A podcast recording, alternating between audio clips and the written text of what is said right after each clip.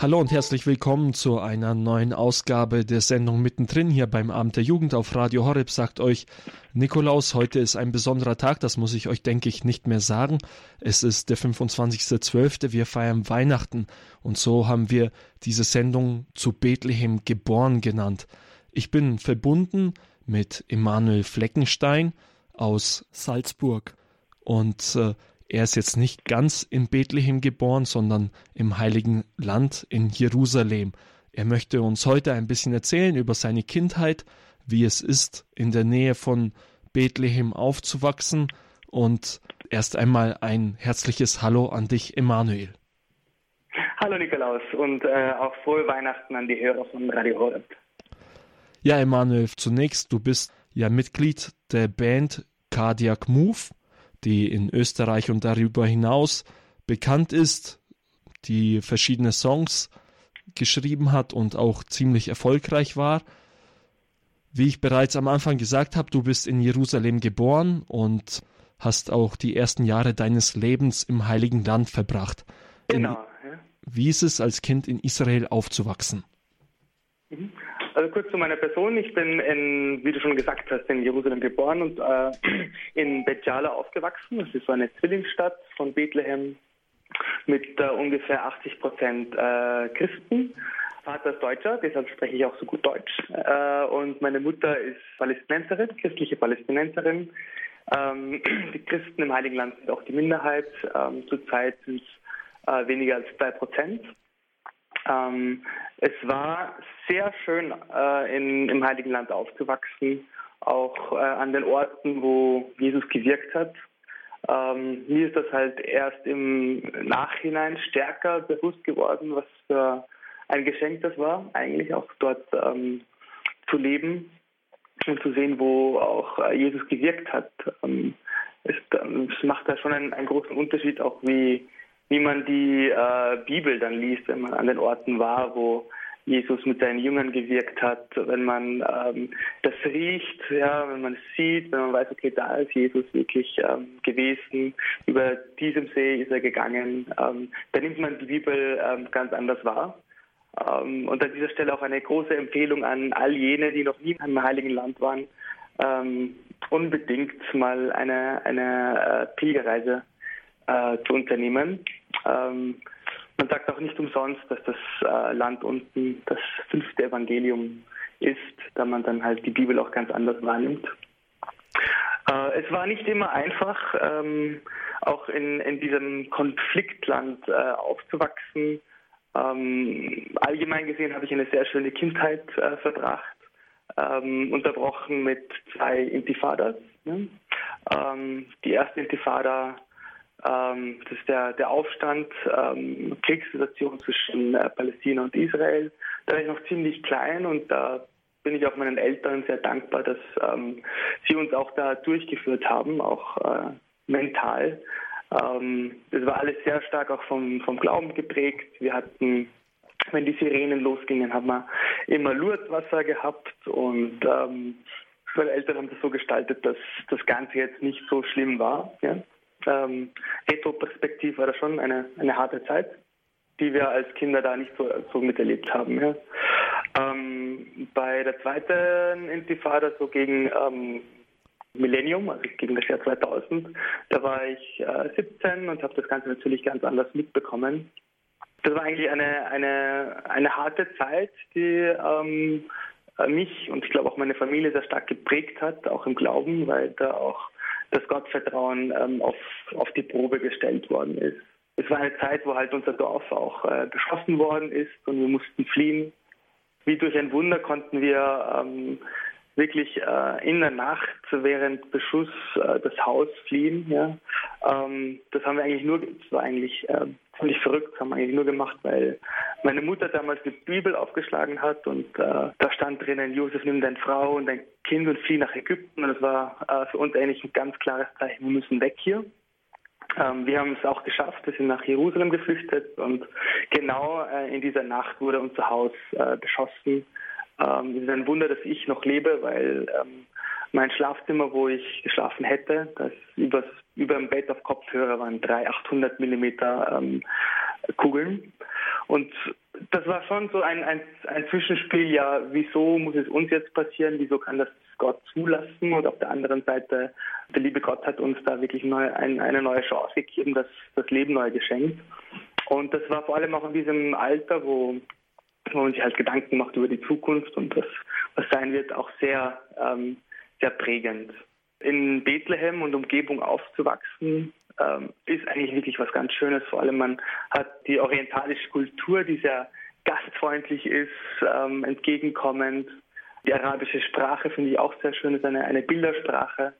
In der Schule waren wir auch gemischt. Es waren hauptsächlich Christen in der Schule, es war eine, eine äh, christliche Schule, aber wir haben auch Moslems in, äh, in, in, der Schule gehabt, auch in meiner Klasse. Und da wurde eigentlich überhaupt nicht unterschieden, bist, bist du äh, Moslem oder bist du Christ. Ähm, wir waren wie Geschwister in der Klasse. Das einzige Mal, wo man es irgendwie gemerkt hat, war halt beim Religionsunterricht, äh, dass die muslimischen Kinder äh, ins, ins, ins äh, muslimische Religionsunterricht gegangen sind und wir geblieben sind. Genau, ja. Und äh, ich glaube, dass die Christen im Heiligen Land wirklich eine wichtige Schnittstelle als auch als Hoffnungsträger sind zwischen zwischen all den Religionen, den Kulturen und Konflikten, die dort sind. Denn mit dem christlichen Glauben wird einfach die Vergebung so stark äh, gelebt und auch ähm, das ist einfach verwurzelt im, im Glauben. Und ich glaube, nur durch Vergeben und Vergessen, ähm, durch das Entgegenkommen, durch dieses äh, hoffnungsvolle äh, nach vorne schauen, ist Frieden möglich. Ja? Auch wenn es politisch ähm, manchmal sehr schwierig ausschaut, auch ähm, jetzt in dieser Zeit nach den Aussagen von Trump, ähm, besteht da eigentlich realistisch nicht wirklich eine, eine Friedenschance in nächster Zeit. Aber ich bin äh, natürlich auch über meine Erfahrungen mit dem Land gebe ich da die Hoffnung nicht, nicht auf, dass ähm, irgendwann Frieden herrscht in, in diesem schönen Land. Und genau, ich glaube, das ist auch äh, unsere Aufgabe als Christen weltweit, aber auch vor allem die Christen im Heiligen Land, ähm, diese, diese Schritte zu setzen. Ja. Leider sind diese Christen im Heiligen Land auch oft ähm, vergessen von der Außenwelt. Ähm, ich lebe jetzt hier in Österreich und ähm, muss leider sehr oft merken, dass ähm, vielen Leuten, auch vor allem Christen, gar nicht bewusst ist, dass es christliche Palästinenser gibt. Ja. Ähm, dass Palästinenser nicht gleich Moslem ist dass Araber nicht gleich ähm, äh, ein arabisches Land, ein muslimisches Land, die Scharia ist. Und es gibt auch die arabischen Christen, es gibt die palästinensischen Christen und die fühlen sich vergessen. Ja? Und da ein, ein kleiner Aufruf, auch ähm, sich da besser zu informieren und wenn möglich auch durch Gebet oder wie auch immer das zu unterstützen. Ja. Und in der Schule jetzt konkret, es war ein Miteinander da, hast du gesagt, und äh, Freundschaften äh, bestehen auch heute noch äh, bei dir zu Kindern von anderen Religionen? Ja, natürlich. Ähm, also unsere Schulklasse war eine sehr gemeinschaftsgetragene äh, Klasse. Ähm, und ich bin mit meiner Familie auch regelmäßig äh, unten im Heiligen Land. Ähm, und da treffe ich mich natürlich immer wieder mit, mit meinen alten Schulkameraden und mit Freunden. Und bis heute wird da nicht wirklich unterschieden, ob man Christ oder Moslem ist. Ja, das ist schön. Wie sah für dich das Glaubensleben ja. in der Kindheit aus? Hast du da jetzt äh, irgendwie Anschluss an eine Pfarrei gehabt oder wie sich das, äh, wie muss man sich das vorstellen? Das ist eine sehr gute Frage. Ähm, wenn man als äh, Christ im Heiligen Land aufwächst, hat man eine ganz andere Wahrnehmung vom Glauben, äh, als wenn man ähm, hier in Europa als Christ aufwächst. Das ist mir erst im Nachhinein bewusst geworden, nachdem ich nach Österreich gezogen bin. Ähm, indem die Christen im Heiligen Land weniger als zwei Prozent sind, ist das Christsein natürlich auch, man man trägt diesen Glauben mit Stolz. Ja, man weiß, es ist die Minderheit, man hält viel äh, stärker zusammen, man hält viel stärker zum Glauben. Ähm, auch die Beziehung zur Pfarre ist eine ganz andere als, ähm, würde mal so allgemein sagen, Standard hier in, in, in Europa. Ähm, man hat einen, einen großen, einen tiefen Respekt dem Priester gegenüber. Ähm, die Kirchen sind dann sonntags voll. Ähm, was viele nicht wissen, es wird, die Messe wird auf Arabisch gefeiert. Also meine Eltern sind Reiseleiter und fragen ähm, die Gruppen immer wieder, äh, was glaubt ihr, in welcher Sprache beten die Christen im Heiligen Land? Und da fällt Englisch, Latein, Hebräisch, alles Mögliche. Selten kommt Arabisch vor. Aber die Christen im Heiligen Land beten auf Arabisch und der Gottesdienst und die Messe ist auf Arabisch. Ähm, man trägt auch als Christ ähm, sehr sehr bewusst ein Kreuz, ja, und auch oft ähm, nach außen, ja, über über dem T-Shirt oder über dem Hemd. Man geht auch ähm, bewusst so durch die Straßen, man weiß, okay, man ist die Minderheit, man steht dazu.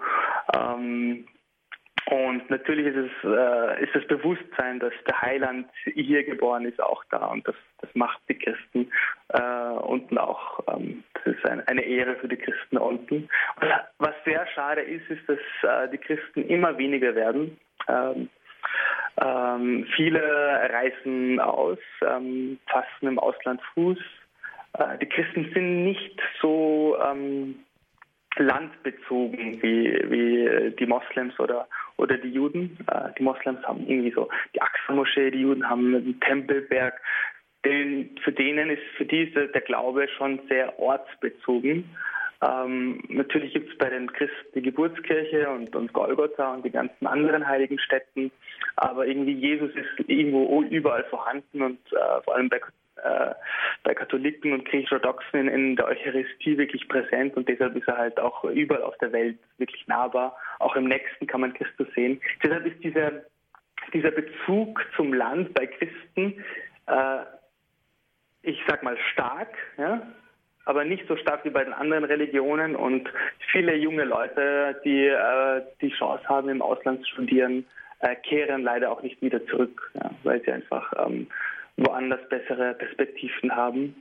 Vor allem die Christen in Palästina sind, ähm, äh, ich sage jetzt mal, diskriminiert, äh, sind genauso eingesperrt wie alle anderen. Muss sich vorstellen, Bethlehem und Umgebung ist von einer sehr hohen Mauer umgeben, wo man nur mit einer schwer zu kriegenden ähm, Erlaubnis nach Jerusalem kann, das eigentlich nur zehn Kilometer entfernt ist.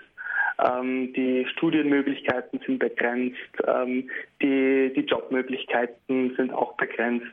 Ähm, es ist wirklich schwer, als, äh, als Einwohner von, von, von Palästina dort äh, eine, eine rosige Zukunft aufzubauen. Und das äh, ergreifen oft auch ähm, vor allem die Christen im Heiligen Land und sie suchen woanders Fuß zu fassen. Ja.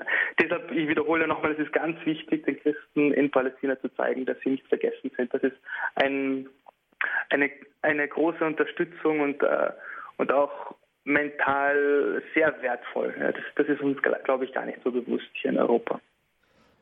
Ihr hört die Sendung mittendrin hier am Abend der Jugend bei Radio Horeb. Ich bin im Gespräch mit Immanuel Fleckenstein, der in der Nähe von Bethlehem aufgewachsen ist und uns über seine Kindheit und Jugend in Bethlehem erzählt, uns erzählt, wie es da aussieht, wie es ist, da aufzuwachsen. Wir hören jetzt ein Lied und nachher geht es weiter.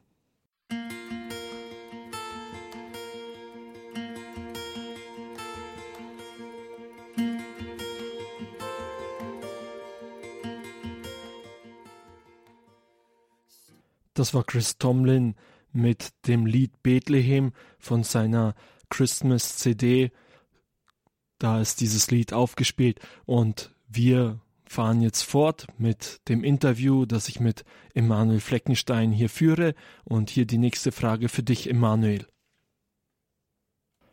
Ja, wenn äh, du jetzt so darüber sprichst und die Intifadas äh, angesprochen hast, hat es denn damals dann äh, Auswirkungen gehabt auf deine Freundschaften, wo man gesagt hatte, jetzt äh, gehe ich zu denen eher besser auf Distanz? Natürlich jetzt bis auf euren Umzug nach Jerusalem, wo natürlich vielleicht eher mal Distanz reinkam, aber sonst gab es da Auswirkungen? Nein, gar nicht. Also wie, wie du kurz angesprochen hast, ähm, ich bin im, im Abiturjahr äh, habe ich die Stadt gewechselt, somit auch die Schule. Das war für mich sehr schwierig. Ähm, ähm, das letzte Schuljahr nicht mit meinen Klassenkameraden abzuschließen, mit denen ich seit Kindergartenalter zusammen war. Ähm, das war schon ein, eine, eine sehr harte Zeit. Äh, aber sonst so absichtlich auf Distanz gehen war, war überhaupt nicht der Fall. Ähm, was mir dann halt nach der zweiten äh, Intifada so aufgefallen ist, ist, dass die die Stimmung einfach, auch mit, dem, mit dem Mauerbau. Ja. Die Stimmung in Bethlehem ist einfach gesunken, vor allem in der Weihnachtszeit. Ähm, ich war halt immer zu Weihnachten zu Hause bei der Familie und habe gesehen, wie Jahr auf Jahr ähm, Weihnachten in Bethlehem äh, trauriger, dünkler ähm, und leerer wird. Und das war halt die Zeit, wo wir auch äh, mit der Band, mit Cardiac Moves, wie du vorher angesprochen hast, äh, ziemlich erfolgreich waren, haben ähm, Wettbewerbe gewonnen, haben ein, ein, ein Plattendeal gehabt mit Sony, haben sehr viele Konzerte ähm, gespielt, weltweit getourt.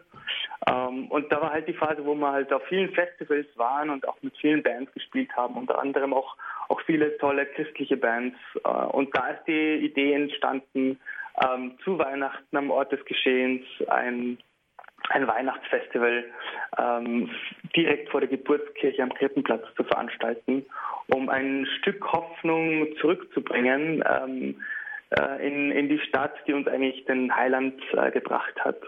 Vor allem, wenn ähm, zu Weihnachten jeder äh, die, die Weihnachtsgeschichte erzählt und über Bethlehem erzählt und ähm, den meisten ist gar nicht bewusst, wie schlecht es den Leuten eigentlich unten geht. Ähm, und das war einfach auch äh, ein Zeichen zu setzen, auch für die Christen vor Ort, dass sie nicht vergessen sind.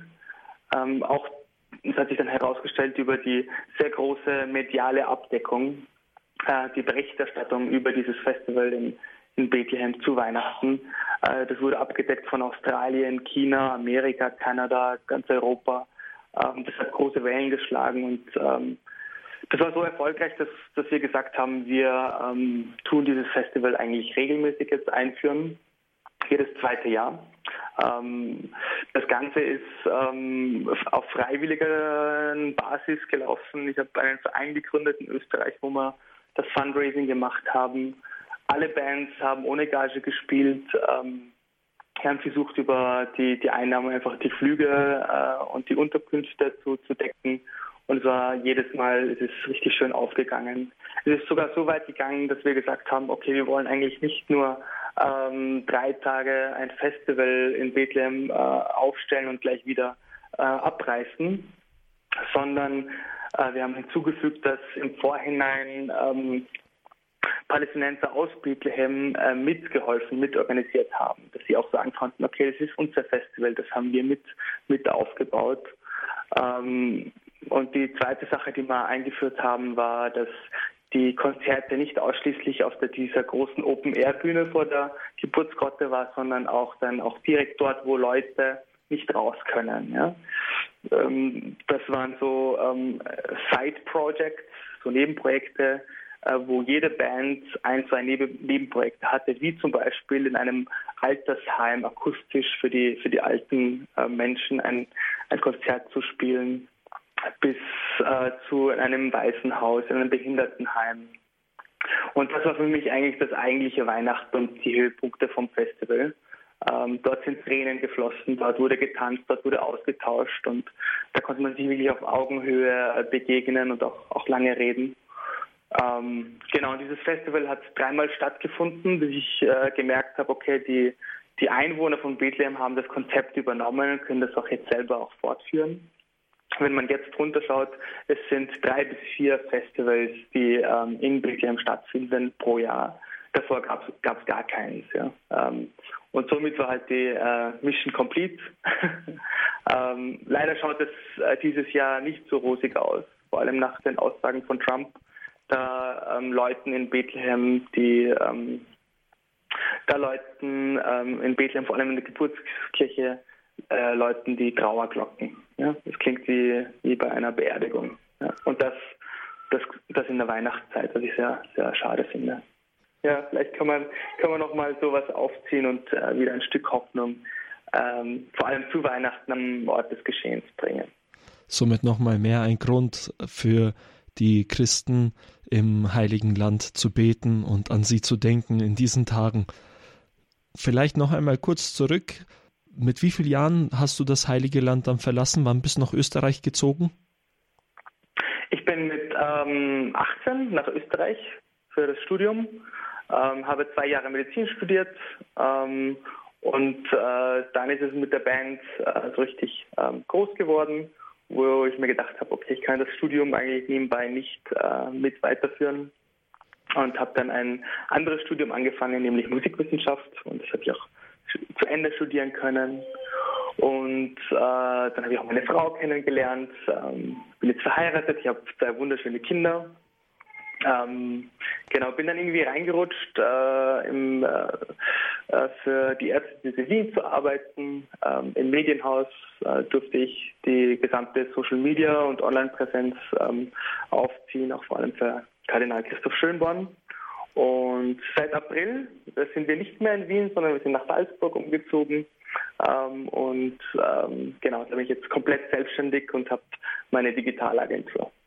Du machst Musik mit Cardiac Move, wie wir schon angesprochen haben. Jetzt ist natürlich Cardiac Move eine Band, die auch ziemlich erfolgreich war und die in den Charts unterwegs war. Und da kennt man eigentlich ganz andere Bands, für die der Glaube überhaupt keine Rolle spielt. Wie ist das jetzt für dich da gewesen, unterwegs zu sein und welche Rolle hat der Glaube für dich dabei gespielt? Ja, also unsere Band besteht aus äh, fünf Katholiken, fünf überzeugten Katholiken. Ähm, wir sind aber ähm, ganz klar keine, keine Worship-Band. Äh, also wir schreiben kein, keine Lobpreismusik, äh, obwohl wir privat sehr gerne ähm, Lobpreis machen. Ähm, uns, unser Herzensanliegen in der Band ist eigentlich, äh, die säkuläre Jugend zu erreichen und sie auch zum Nachdenken zu bringen, auch äh, über Gott nachzudenken. Ähm, unsere Musik läuft auf äh, säkulären Radien, Radios wie ähm, Ö3 und Bayern 3 und so weiter. Ähm, die Texte haben immer einen religiösen Background, ohne es jetzt wirklich bei Namen zu nennen. Ähm, ein großer Hit war zum Beispiel Fisherman. Äh, da geht es eigentlich um, um Menschenfischer, um die Jünger Jesu.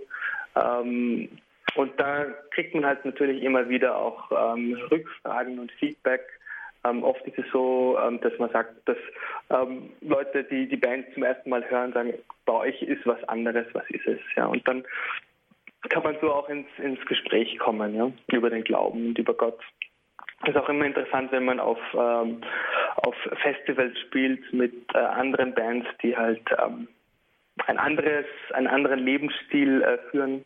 Ähm, da entstehen auch ganz tolle Gespräche und ähm, eine der meisten Fragen, die wir als Band auch ähm, gestellt bekommen, ist, bei euch ist was anders, was ist es? Ja, also die, die spüren schon, dass da irgendwie ähm, ein, ein Unterschied äh, ist. Ja? Und über, über diese Schiene kommt man auch sehr gut in, in, in lange, tiefe Gespräche. Ja. ja, dann bedanke ich mich bei dir für dieses Interview. Danke, dass du dir diese Zeit genommen hast, Emanuel. Und Sehr gerne, Nikolaus. Eine kurze Abschlussfrage habe ich aber noch. In welcher Sprache betest du? Das ist eine gute Frage. wenn, wenn ich in Österreich bin, dann bete ich auf Deutsch und wenn ich jetzt eine längere Zeit wieder im Heiligen Land bin, dann, äh, dann schwappt das und dann äh, glaube ich, bete ich wieder auf Arabisch. Ja? Okay, okay. Ja. Aber gut, gute Frage. Gut, auch wenn es jetzt hauptsächlich Deutsch ist bei dir, du kannst auf jeden Fall auf Arabisch beten und vielleicht noch zum Abschluss für diese Sendung, wenn wir auch so viel jetzt über die Christen in Palästina geredet haben, vielleicht kannst du zum Abschluss einmal das Vaterunser für diese Christen auf Arabisch beten. Ja, gerne. أبانا الذي في السماوات ليتقدس اسمك تكن مشيئتك كما في السماء كذلك على الأرض أعطنا خبزنا كفاف يومنا واغفر لنا خطايانا كما نحن نغفر لمن أخطأ إلينا ولا تدخلنا في التجارب لكن نجنا من الشرير آمين Amen. Amen. Vielen Dank dir noch einmal und alles Gute und weiterhin ein gesegnetes Fest. Danke, Nikolaus. Auch allen Hörern von Radio Horeb und dir frohe Weihnachten und ein gesegnetes Fest. Ein herzliches Dankeschön auch allen Hörern, die dabei waren. Und wie immer der Hinweis, wenn ihr diese Sendung noch einmal anhören möchtet, ihr könnt auf unsere Homepage gehen, www.horeb.org. Da findet ihr die Mediathek, da ist das Podcast-Angebot dabei und da klickt ihr dann auf die Sendung mittendrin. Da könnt ihr dann demnächst ein Pfeil herunterladen, um euch diese Sendung noch einmal anzuhören. Euch weiterhin alles Gute, euer Nikolaus.